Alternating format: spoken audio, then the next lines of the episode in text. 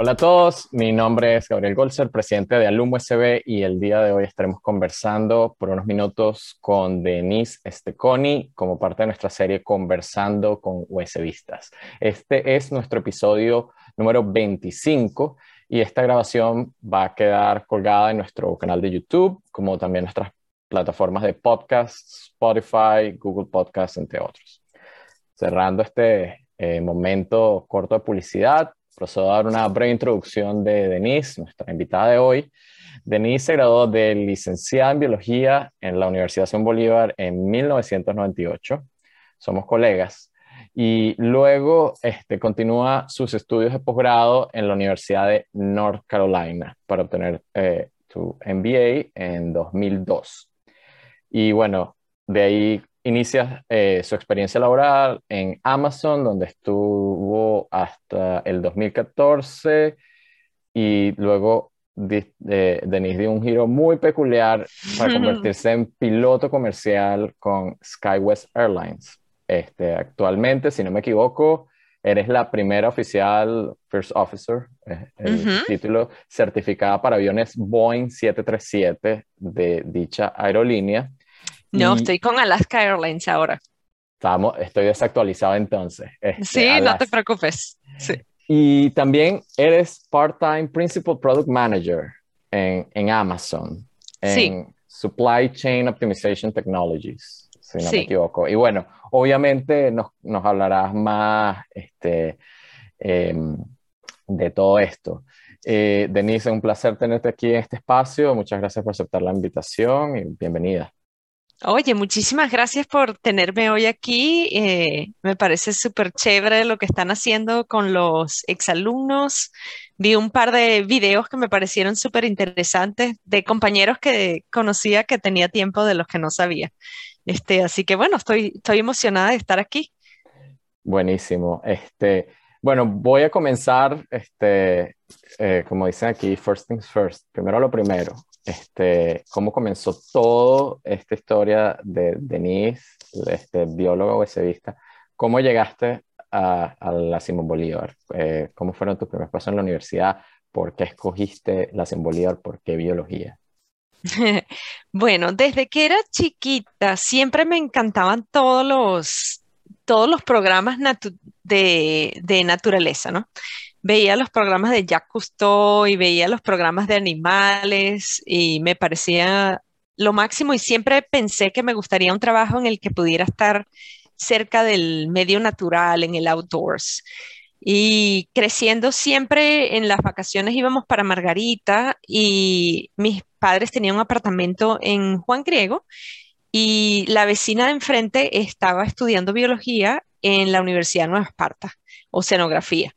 Y yo me la pasaba, cuando era chiquitica, salía corriendo, cruzaba y me metía en su apartamento y le pedía que me enseñara todos sus libros y todas, sus, todas las muestras que tenía y las cositas que estudiaba. Me parecía fascinante.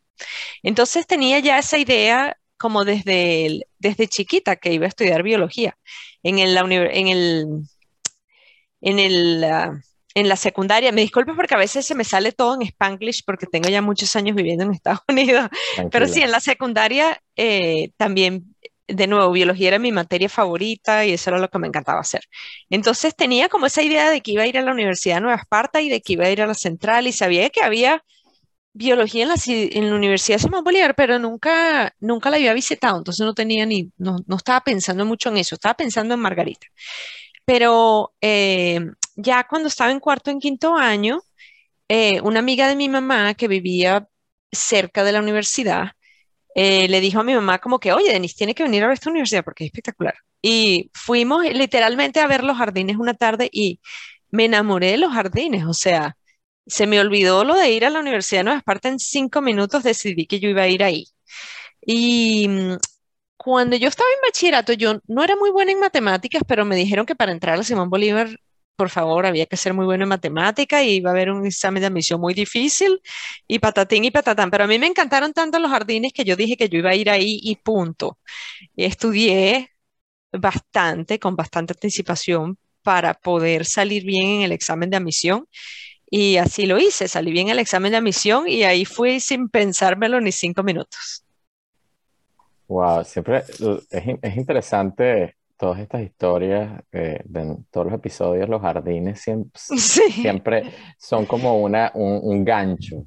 Sí, este, son, sí son.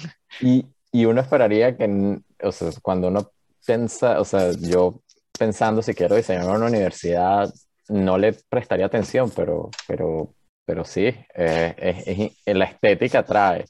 La estética es importante. El ambiente, ¿no? Que tú te imagines ahí, estudiando ahí.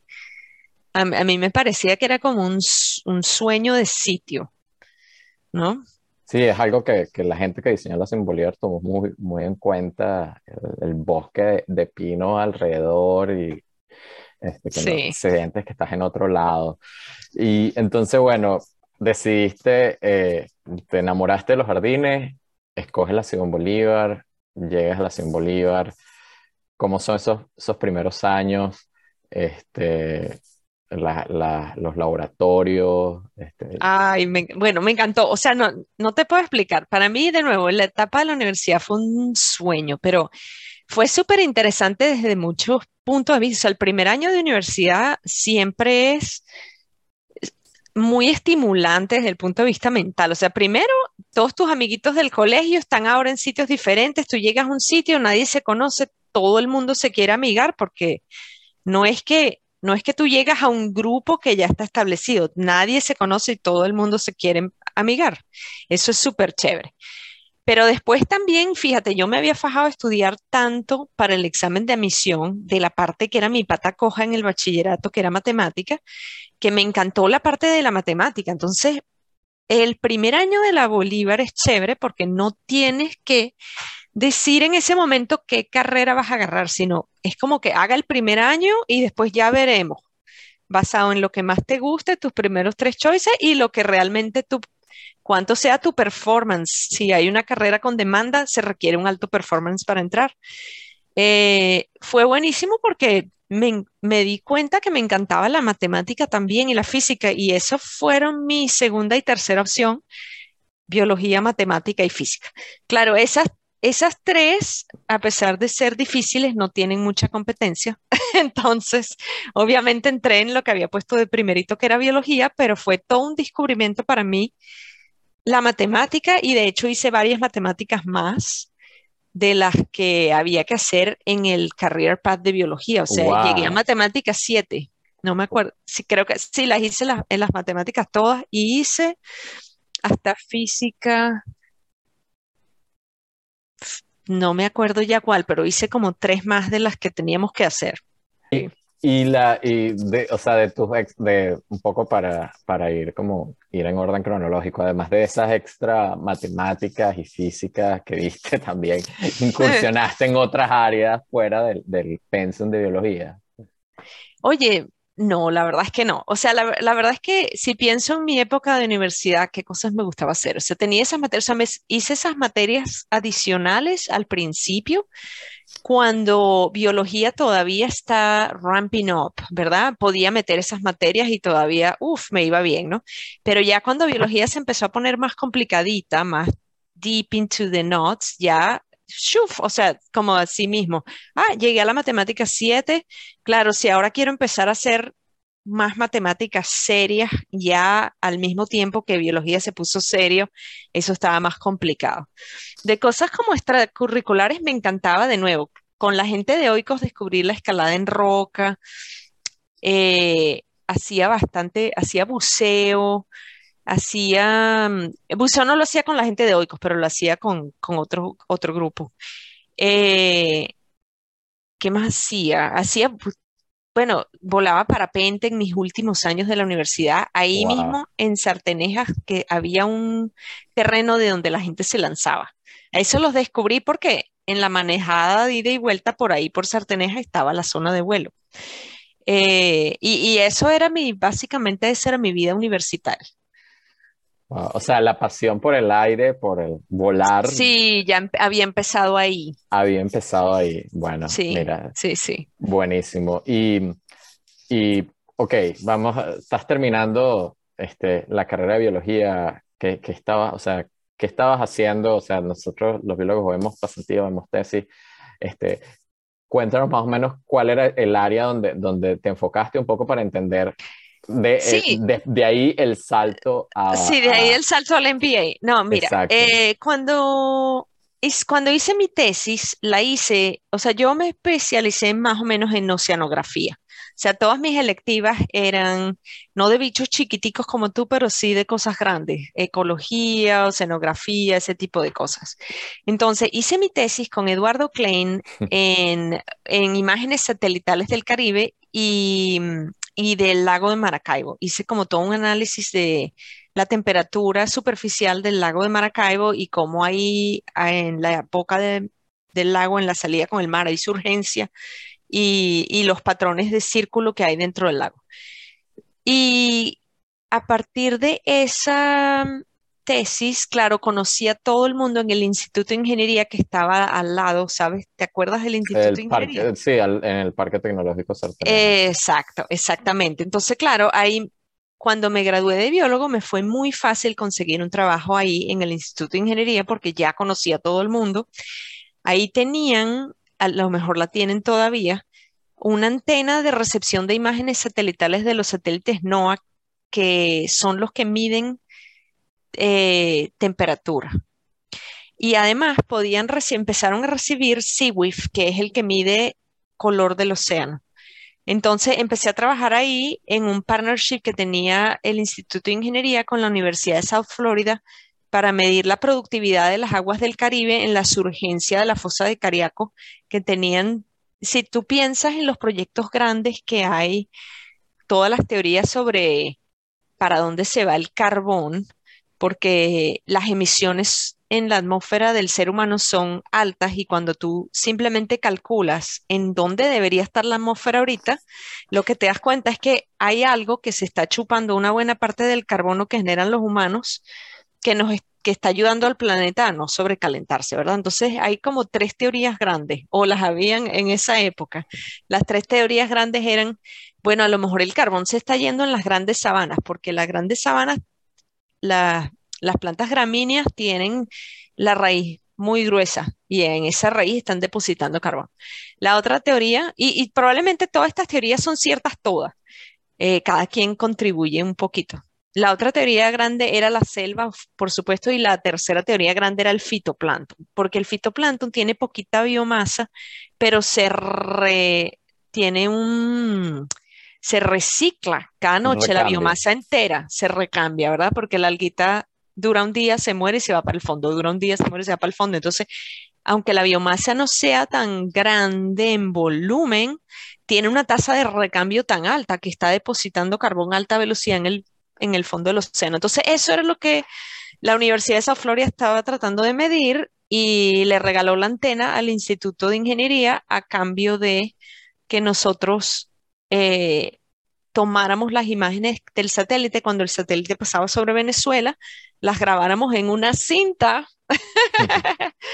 y la mandáramos por FedEx para la University of South Florida. Entonces, esos fueron un par de años muy lindos que trabajé ahí pero era un trabajo, fíjate tú, de 9 a 5 todos los días o de 8 a 5 y realmente no estaba haciendo las cosas que yo me imaginaba cuando estaba chiquita, que era que yo iba a ser ya Cousteau en el medio del océano. Entonces empecé a pensar, en esa época además estaba súper enfiebrada con el parapente y tenía muchos amigos parapentistas que eran muy hippies.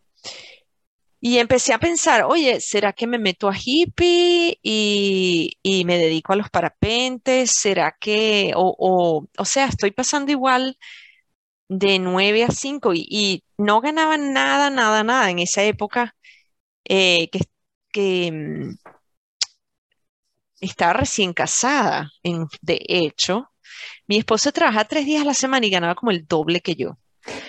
No, entonces yo decía, caramba, esto de la investigación es fascinante, pero no paga, no paga para nada. Trabajo cinco días a la semana desde el edificio de cristal del Instituto de Ingeniería, veo a todos mis amigos volando parapente y no gano nada. O sea, o me meto a hippie o hago algo donde gane plata, pero trabajar y no ganar plata es como lo peor de los dos universos. Entonces empecé a buscar trabajo en las compañías en, en en Caracas. Y todo el mundo me decía, pero tú sabes marketing. Y yo, no. ¿Y sabes eh, contabilidad? No. ¿Sabes algo de administración? La verdad es que no. Ah, bueno, gracias. Si necesitamos alguien, nosotros te llamamos. Entonces ahí fue que empecé a pensar, bueno, a lo mejor necesito saber algo de esas cosas, de administración, de contabilidad, de lo que sea, porque si la verdad no voy a ser ya custó, puedo trabajar en lo que sea. Y como ya te dije antes, me gustan los números. Entonces, bueno, dije, bueno, necesito aprender de esto. Entonces fui, ¿cómo se llama? Eliesa. Fui para Eliesa. Y averigüé lo que costaba hacer la maestría de Eliesa. Y con el sueldo de biólogo no había forma que iba a pagar por la maestría de Eliesa, o sea, no había forma. Entonces, de regreso a mi marido, ¿qué es lo que hacía mi maridito tres días a la semana y ganaba más plata que yo? Daba clases de matemática en una academia donde ayudaban a estudiantes a prepararse para el GMAT, que es el test estandarizado que se toma en Estados Unidos si uno va a hacer un posgrado en administración. Entonces yo le, le cuento a Fran, por supuesto, de que estoy tratando de hacer el posgrado en el IES y me dice, pero Denise, estos niños a los que yo les doy clases se van a hacer el posgrado en Estados Unidos, salen ganando 10 mil dólares mensuales y eh, y la verdad es que consiguen un loan y tú con ese loan pagas el, tuition y de ahí sales a trabajar y que mira todo lo que ganan. Y yo, o sea, ya préstame el libro ya. y me puse a estudiar para el GMAT y, y, tomé el GMAT y salí muy bien. Y a pesar de no tener ningún tipo de background en contabilidad ni administración, ni haber trabajado en ninguna industria, eh, pues conseguí un cupo en un MBA bien reconocido. El, el MBA de UNC está como de 16 en el ranking de Estados Unidos. Entonces, bueno, y ah, bueno, y la otra cosa, todas estas cosas en paralelo, porque uno, uno va descubriendo las cosas, eh, o sea, el, el entre uno con la sed de descubrir y el universo te las va poniendo, todo eso se junta. El, el UNC en Chapel Hill tenía una concentración en, o sea, era un MBA con una concentración en, en environmental science. Y ahí estaba un profesor que inventó el concepto del triple bottom line. El tipo se llama Stuart Hart, ya no está más en UNC, está en otra universidad que le paga mejor, me imagino. Eh, y él inventó ese, esa idea de que la mejoría ambiental no iba a venir de los gobiernos tratando de, enforzar reglas, sino que iba a venir de las corporaciones mismas cuando las corporaciones se dieran cuenta de que sin estabilidad social y sin estabilidad ambiental, el capitalismo no puede florecer. Entonces, eh, él creó ese principio del triple bottom line, o sea que una compañía tiene que ocuparse del ambiente, de la sociedad y de los profits del dinero, ¿no? Y a mí eso me parecía un concepto, pero increíble, porque ahí en el Instituto de Ingeniería se hacía mucho trabajo ambiental de enforcement que no iba para ningún lado, porque las compañías, ponle las petroleras, sabían la forma de darle la vuelta a las reglas para no, no cumplirlas. Entonces, realmente, esa, esa idea de que tiene que nacer de la compañía misma que se da cuenta que si quiere pro tejer su negocio a largo plazo, tiene que hacerlo. Me parecía genial. Entonces, vine a hacer mi, hice, hice mi GMAT, vine a hacer mi MBA en Environmental uh, Concentration en la Universidad de UNC Chapel Hill, con esa idea de, oye, voy a ver si puedo seguir haciendo trabajo ambiental, pero si no, aquí está mi posgrado en administración. Y cuando estuve haciendo mi posgrado en administración, me encantó operaciones. Entonces hice dos concentraciones en vez de solo una. Hice concentración en operaciones y concentración en environmental science. Y cuando vino el tiempo de buscar trabajo, no conseguí trabajo en environmental science, pero me llamó muchísimo la atención amazon.com. El profesor de supply chain en UNC era amigo personal del CEO de Amazon, en la época en la que Amazon era chiquitico. El CEO, Estamos hablando de 2002. Del 2002. Amazon tenía cinco warehouses nada más, eran chiquititos. Era el stock valía 13 por acción y, y eran, este, era como que Amazon va a quebrar en minute, era lo que decían todos los analistas de Wall Street. Pero ese tipo, Jeff Wilkie, vino a dar una charla en UNC con su, porque era amigo del profesor que se llamaba Gilland y Gillan le dijo, por favor, por favor, por favor, ven a dar una charla, que eso que tú haces está muy interesante. Jeff Wilkie es la razón por la cual Amazon está donde está hoy en día. Él manejó Amazon Operations como si fuera una planta petroquímica. El tipo era ingeniero químico. ¿Ves? Y aplicó todos los principios de energía o de manejo de una planta petroquímica a una compañía de Internet. y funcionó increíble. La cultura de Amazon, los mecanismos que Amazon, que Amazon usa hoy en día para estar en business, todos los inventó él. Un genio. Igual que Besos, pero diferente, digamos, en diferentes áreas. Sí, eso, habla, eso habla mucho de la, de la interdisciplinaridad. No solo tú, en tu caso, que viniste de biología y pasaste a la parte de operaciones, y fue sin, sin trabas o seamless, como dicen aquí. Y también de, de, esta persona Wilkie, que viene de ingeniería, de un concepto de, de cosas de petróleo, a trabajar en, un, en una, una empresa.com. Claro, claro. Y, y, bueno, y fíjate, y, y, claro, y eso, pero es que al final del día yo creo que esa es una de las cosas bellas de la Universidad Simón Bolívar y, y de compañías como Amazon. Son, son unos ambientes donde eh, no sé cuál es la traducción al español, pero, pero Amazon es una compañía de geeks y la Simón Bolívar es una universidad de geeks. Y, y entonces eso fue perfecto. O sea, todas esas matemáticas que yo hice, realmente, o sea, yo ni siquiera me acuerdo qué es lo que se ve en matemáticas 7, pero lo que, lo que a uno lo enseña ese tipo de, o sea, ir a una universidad que es rigurosa académicamente es, bueno, no, no le tenga miedo a nada, que usted dele que usted puede, ¿verdad? Abre ese libro, usted no sabe nada de esto, pero usted va a abrir ese libro y lo va a echar pichón y lo va a descubrir, ¿verdad? Cuando yo entré en Amazon, en Amazon están obsesionados con la data. Y en esa época, cuando Amazon era chiquitico, tú podías hacer SQL contra las tablas de verdad. contra la tabla que tenía customer orders. you could, you could write really, o sea, podías escribir un mal SQL y, y, destruir la tabla. De verdad, donde estaban los customer orders, de verdad. Hoy en día tiene como, como cinco layers de protección y no la vas a accesar jamás ni nunca y debe estar metida en un sótano ¿verdad? En una cueva, no con los servidores normales.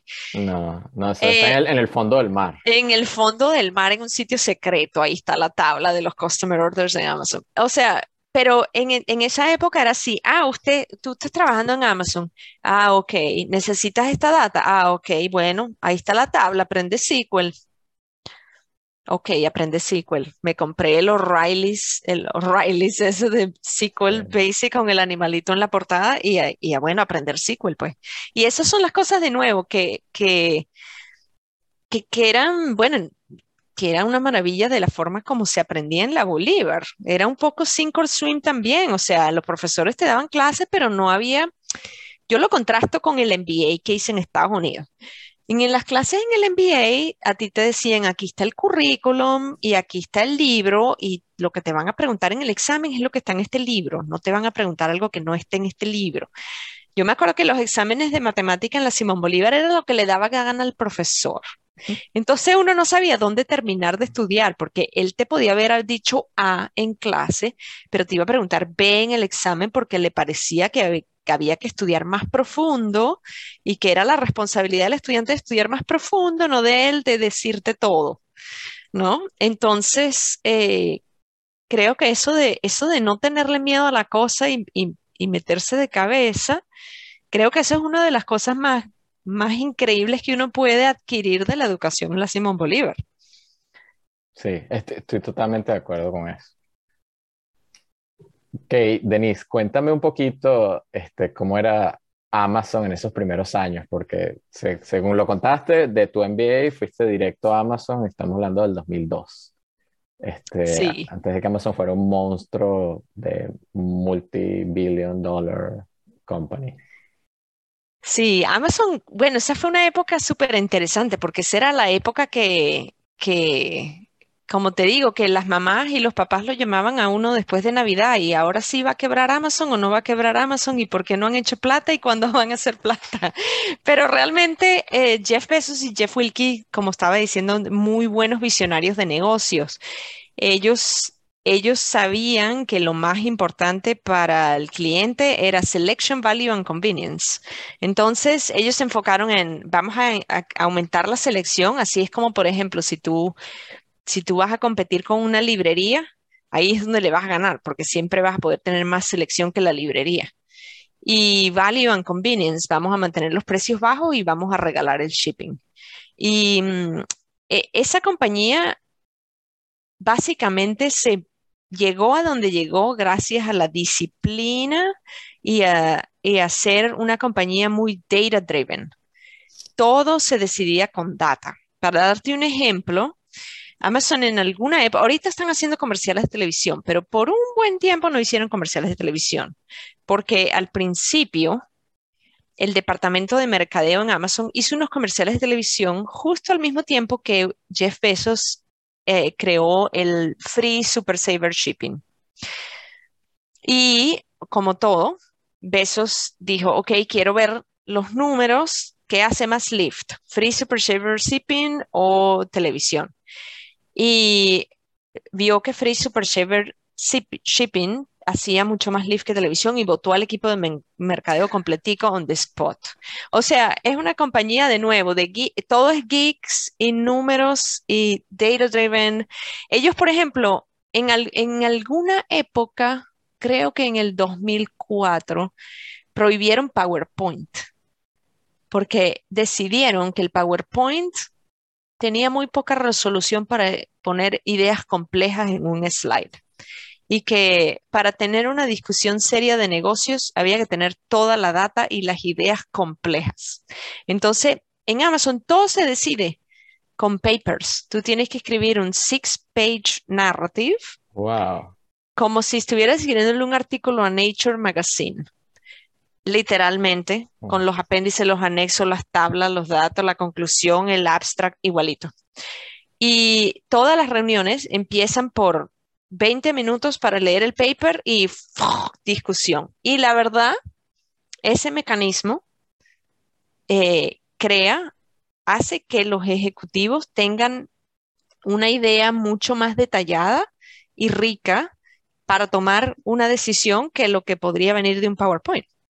Esos son mis dos ejemplos que te doy para que te imagines cómo es el environment ahí, pero una compañía muy agresiva, muy enfocada en el performance, performance, performance, performance. Fueron mis años formativos y, de nuevo, como te dije, ahí hay que hacer así, ¿quién dijo miedo? Y meterse en la data. Pero ahí fíjate que tú estás bastante bien preparada porque particularmente la carrera de biología tiene muchísimos laboratorios y cada semana uno tiene que hacer un reporte que es un mini paper.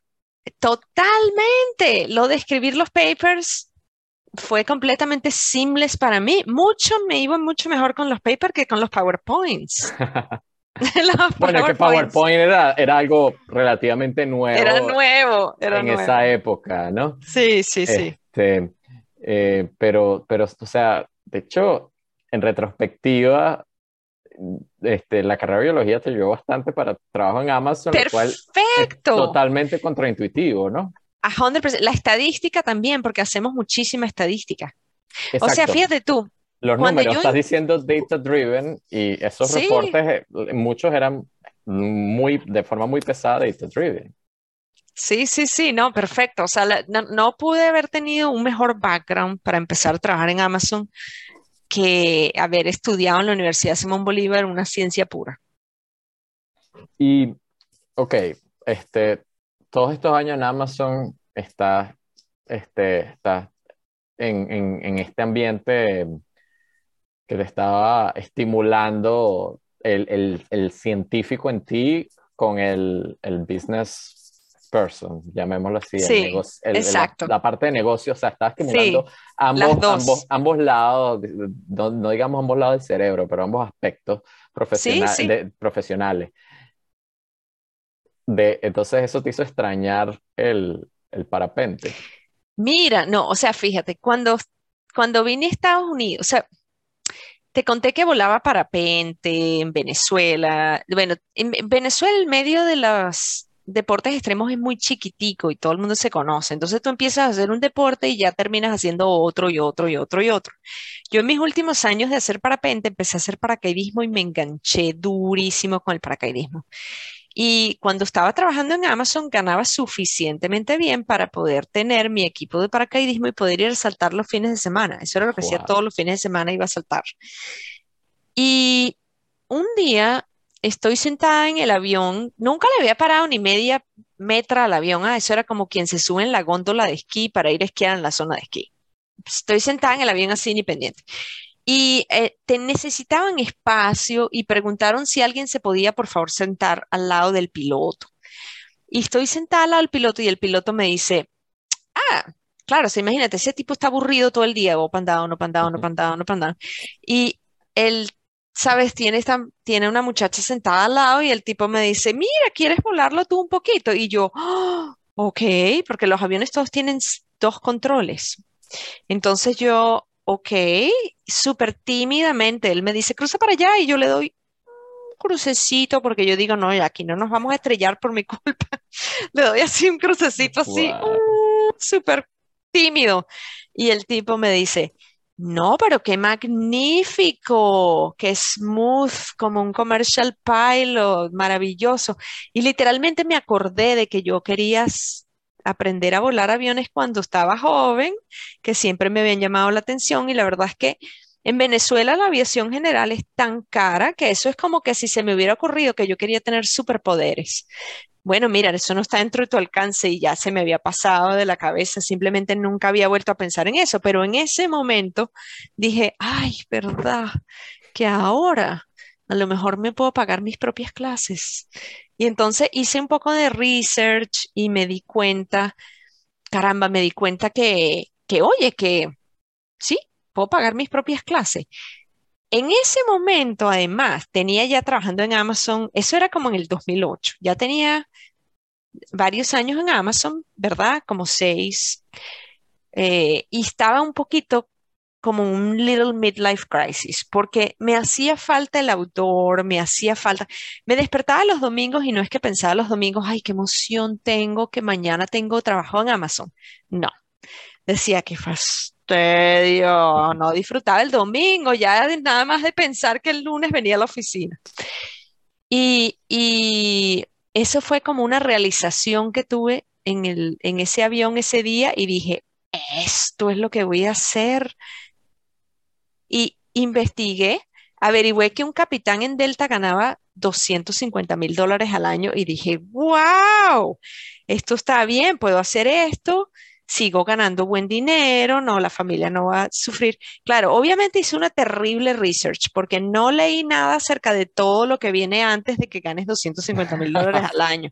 Son muchos años de no ganar nada, nada, y las licencias son carísimas, pero yo hice una muy mala investigación y me emocioné y fui corriendo al aeropuerto y tuve mi primera clase y quedé completamente adicta. Entonces, yo trabajaba en Amazon de las, de las 8 a las 5, salía corriendo para Boeing Field, tenía una clase de avión, esto lo hacía tres veces a la semana, una clase de avión, regresaba a mi casa a las ocho y media a cena y poner los niñitos a dormir. Mi esposo es súper comprensivo, o sea, qué paciencia. Tres veces a la semana hacía eso. Y, y poquito a poquito fui sacando mis licencias. Claro, mientras estaba trabajando en Amazon tenía suficiente para poderlas ir pagando sin, sin, sin estar en deuda y también estaba ya casi lista con todos los student loans, porque la parte de esa no te la, o sea, todos los student loans en los que me metí para poder pagar el MBA, no te puedo explicar, porque nosotros llegamos a Estados Unidos con cero. Eh, y lo que hice fue meterme en un deudón terrible, pero bueno, lo logré sacar con el salario de Amazon, gracias Jeff. Y, y bueno, eh, eventualmente, ¿sabes? Tuve, tuve, hice mi private pilot license, saqué mis instrumentos, saqué mi licencia comercial, empecé a dar clases de aviación. En esa época, para tener un trabajo en una aerolínea había que ser astronauta. Hoy en día, con tener 1500 horas te contratan inmediatamente porque hay un pilot shortage, pero en esa época había que hacer networking y volunteer y conocer a todo el mundo y ser amigo del Papa y conocer a Arequipe y de repente conseguías un trabajo en una regional chiquitica. Y, bueno, pero, pero, eso lo hice, empecé mi trabajo en mi regional chiquitica, eh, o sea, cuando eventualmente logré acumular el número de horas, eh, ahí fue donde quité Amazon en el 2014. Y me fui de Amazon y trabajé en mi regional, trabajé como primer oficial, estuve basada en muchos sitios, en Chicago, en Denver, en, en LA, eh, regresé para Seattle como primer oficial, era perfecto porque no tenía que commute anywhere, podía, yo vivo en Seattle, podía manejar al aeropuerto, era lo máximo, pero claro, quería trabajar eventualmente en Alaska Airlines, eh, que es una aerolínea es única. Hace unas cosas que no hace más nadie, de las que te puedo decir en un momentico. Quería trabajar ahí, entonces, claro, yo, yo tratando de hacer networking con toda la gente de Alaska Airlines, porque en ese momento estaba en SkyWest, y la gente de Alaska Airlines me decía, tienes que ser capitán, tener mil horas de capitán, entonces, si no tienes las mil horas de capitán, no puedes venir, tienes que tener mil horas de capitán. Entonces, claro, agarré el la primera clase donde pude hacer upgrade a capitán, que era en Atlanta. Entonces, bueno, otra vez comuteando de Seattle Atlanta, para todas las semanas ir para Atlanta y regresar, o sea, no sabes. Y de nuevo, mi familia unos santos porque se calaron esa época. Un, poco para poner a la gente en contexto, porque sí. sorpresivamente la gente no entiende la, magnitud de Estados Unidos. sí, exacto. De Seattle a Atlanta en avión, ¿cuánto tiempo es? Son cinco horas y media de ida y seis horas y media de venida. O sea, todas las semanas para ir al trabajo tenía que agarrar cinco horas y media de vuelo y para regresar del trabajo cinco horas y media de vuelo o, seis horas y media de vuelo porque es contra el viento. Uf. O sea, básicamente los pilotos trabajan generalmente cuatro días sí, tres no, pero perdía dos haciendo el commute porque tenía que llegar el día antes, ¿no? Tenía que llegar el día antes. Entonces, básicamente veía a mi familia un día a la semana o dos máximo. Sí, terrible esa época del upgrade. Pero, eh, pero bueno, por fui acumulando mis horas y cuando finalmente tuve mis mil horas, le toqué la puerta a las Airlines y me la abrieron. Entonces, ahora, claro, los pilotos siempre, uno empieza en una aerolínea como primer oficial y todo es por seniority, o sea, por antigüedad. ¿Verdad? La mitad de la lista, los más antiguos, son capitanes y la segunda mitad de la lista son primeros oficiales y eventualmente los capitanes se van retirando o se caen por las escaleras y se mueren o cualquier cosa. y entonces los primeros oficiales van, el, primer oficial en la lista se vuelve capitán y así poco a poco van pasando, ¿no? Entonces, eh, ahorita en Alaska estoy de primer oficial, otra vez, pero eh, pronto ya viene mi número para ser capitán. Entonces estoy contando así, estoy calculando que ya en marzo por ahí voy a ir a clases para ser capitán en Alaska Airlines. Y ese es mi sueño, es trabajar ahí.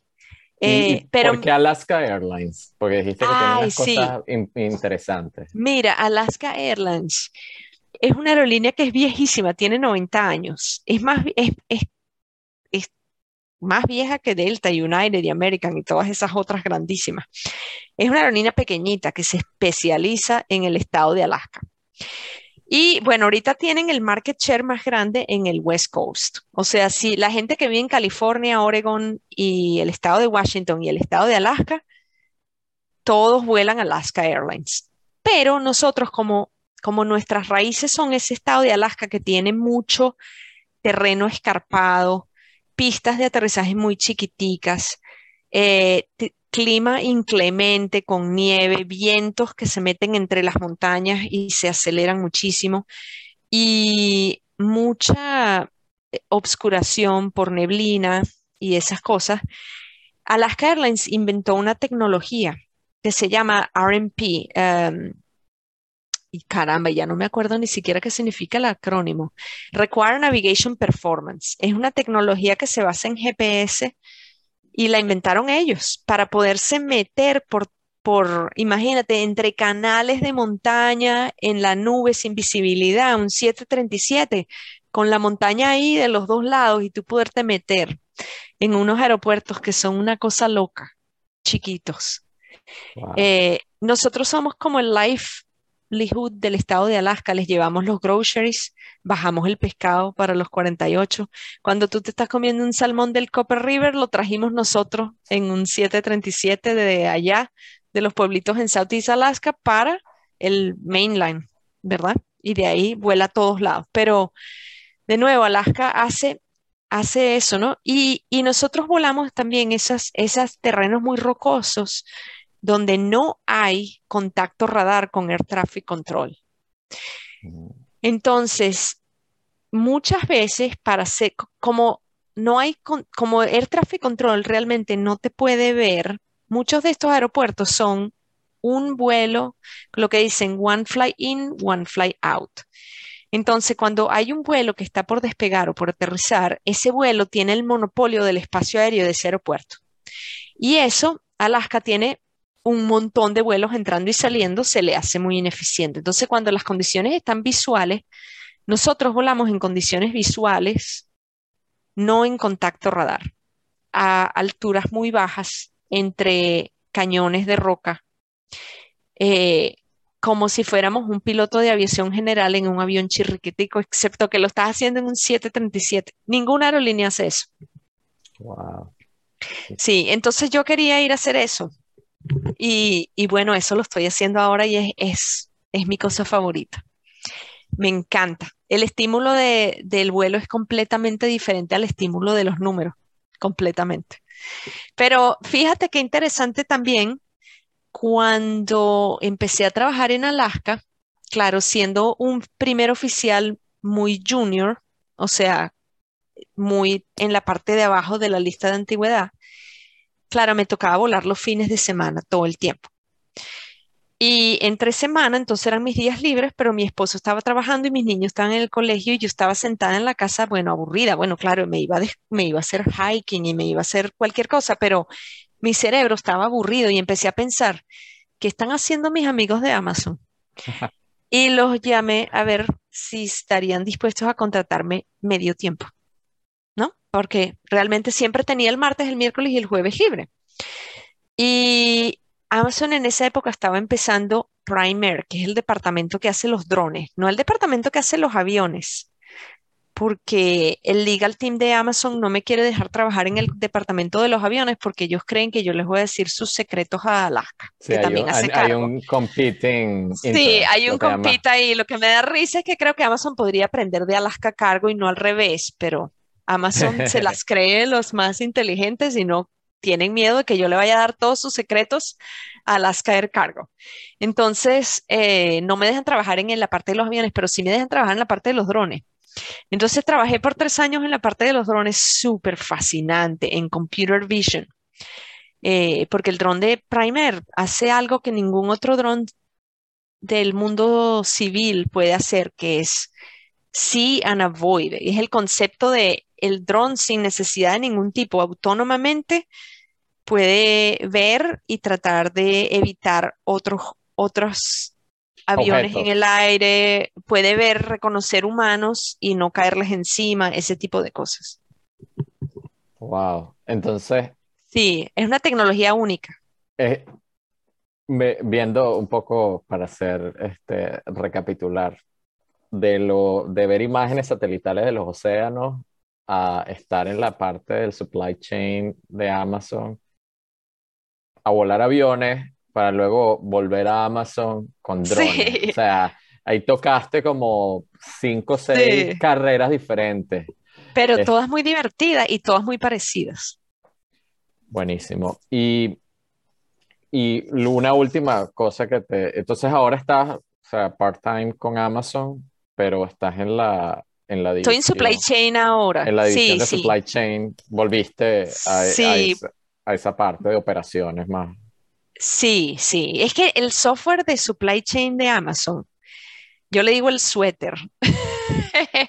Lo, se construye, es, es, muy, no sé si sabes algo de software, pero es, ellos tienen un software muy distribuido, o sea, no tienen un sistema grande, monolítico que hace todo su supply chain, sino es atómico, es completamente descentralizado. O sea, por ejemplo, un equipo de software, por ejemplo, tiene un software que lo único que hace es interrogar a la base de datos del inventario y decirle a cualquier otro software que lo llame cuántas unidades y en dónde están de un producto.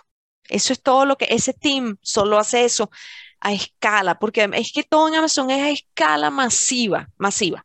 Entonces, claro, el, el, su, su forte tecnológico es, es poder hacer eso, que suena muy sencillo, pero en milisegundos y millones de llamadas por, por minuto, ¿verdad? Eso es lo que ellos hacen. Después, entonces imagínate, hay otro software que su única cosa que ellos hacen es, es un forecast, un machine learning model que hace un forecast de lo que el producto va a ser y hay otro que le pone una distribución arriba y hay otro que lo, que lo extrapola a 13 semanas y hay otro que decide, o sea, ellos tienen varios modelos que compiten y decide a qué modelo llamar. Y hay otro así. Entonces, hay en el team de supply chain son como 2.000 software development engineers y todos solo saben la cosita chiquitica que ellos hacen. Claro que es dificilísima, ¿verdad? Pero ellos están enfocados en eso. O sea, a mí no me importa quién me llame, no me importa qué, programa me llama, pero yo le voy a contestar esto. Millones de decisiones que se toman en real time. Entonces, es como un suéter. If you pull a thread, no sabes dónde va a salir el hueco, porque es como un organismo, literalmente, tú eres un microbiólogo, ¿verdad? Es una célula es un metabolismo. admito, antes de que vengan mis colegas a decirme, no, Gabriel no es microbiólogo, no, este, pero, pero entiendo perfectamente el concepto. Sí, e, es una, es un, hay organelos que hacen cosas que nadie sabe qué es lo que hacen. Entonces, si tú quieres ser un product manager ahí y tú quieres crear un producto y tienes que ir a entender la célula que es supply chain, good luck se ha vuelto un ovillo de lana. ¿Ves? Y yo la conozco desde que no era tan complicada. Entonces, más o menos, tengo intuición de dónde va a salir el hueco cuando jalas el thread.